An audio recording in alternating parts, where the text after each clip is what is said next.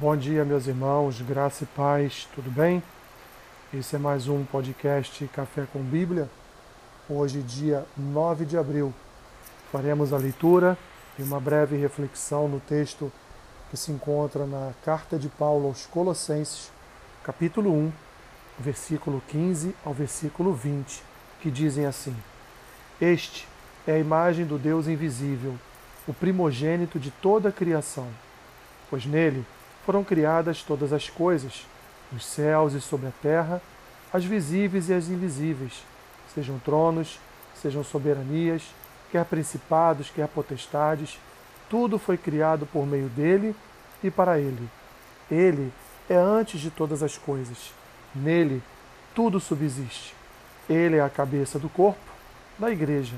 Ele é o princípio, o primogênito de entre os mortos, para em todas as coisas ter a primazia porque aprouve a Deus que nele residisse toda a plenitude, e que, havendo feito a paz pelo sangue da sua cruz, por meio dele reconciliasse consigo mesmo todas as coisas, quer sobre a terra, quer nos céus. Meus irmãos, que maravilha de texto do apóstolo Paulo aos Colossenses, trazendo à igreja da cidade de Colossos o, verdadeiro a verdadeira pessoa do Senhor e Salvador Jesus Cristo. Ele traz à luz daquela igreja a excelência da pessoa, e não só a excelência, a maravilha, a magnitude da pessoa de Jesus, mas também ele coloca à luz a maravilha das obras que Jesus realizou. Realizou antes que viesse encarnado na figura de homem. Paulo já descreve a partir do versículo 15 que Jesus ele é a imagem, ele é, é a representação, ele é conforme o é o Deus invisível. O Jesus ele é o primogênito de toda a criação, aquele que já existia, aquele que é eterno, aquele que fundou todas as coisas só por ordem da sua palavra. Tudo que existe só existe porque assim Jesus o criou. Todas as coisas, meus irmãos, quer estejam nos céus, quer estejam na terra, um micróbio, um átomo, uma bactéria, um vírus, tudo, absolutamente tudo foi criado pelo poder da palavra de Jesus. Ele já existia antes de todas as coisas serem criadas.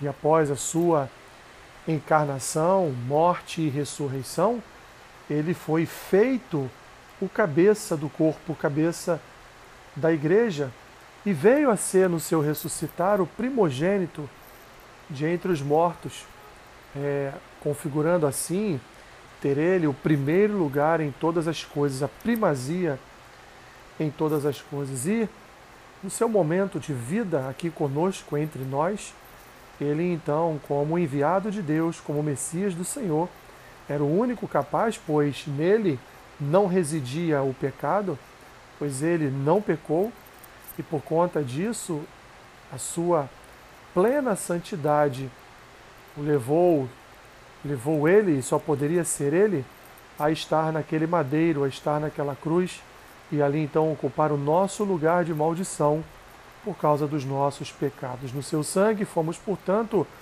como Paulo vai dizer nos versículos 13 e 14 anteriores a este trecho, a este texto, ele na cruz, ele então nos transportou do império das trevas para o seu reino onde nós ali fomos redimidos e remidos pelo seu sangue de cada um dos nossos pecados. Glórias, meus irmãos, ao Senhor Jesus por isso, porque ele é Senhor absoluto de tudo e todos, ele possui e tem em suas mãos soberania, autoridade e poder sobre todas as coisas. Pois assim Deus conferiu a ele o poder sobre tudo. Obrigado, Senhor Obrigado porque cremos que tu tens o poder sobre todas as coisas, como diz Paulo aqui aos Colossenses.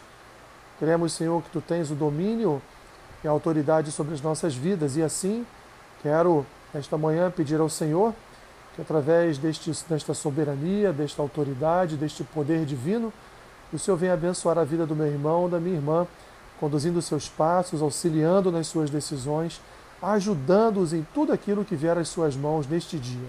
Assim eu oro, Pai, desde já te agradeço por tudo que o Senhor há de realizar na vida do teu povo neste dia, e assim eu faço em nome de Jesus, que vive e reina para sempre.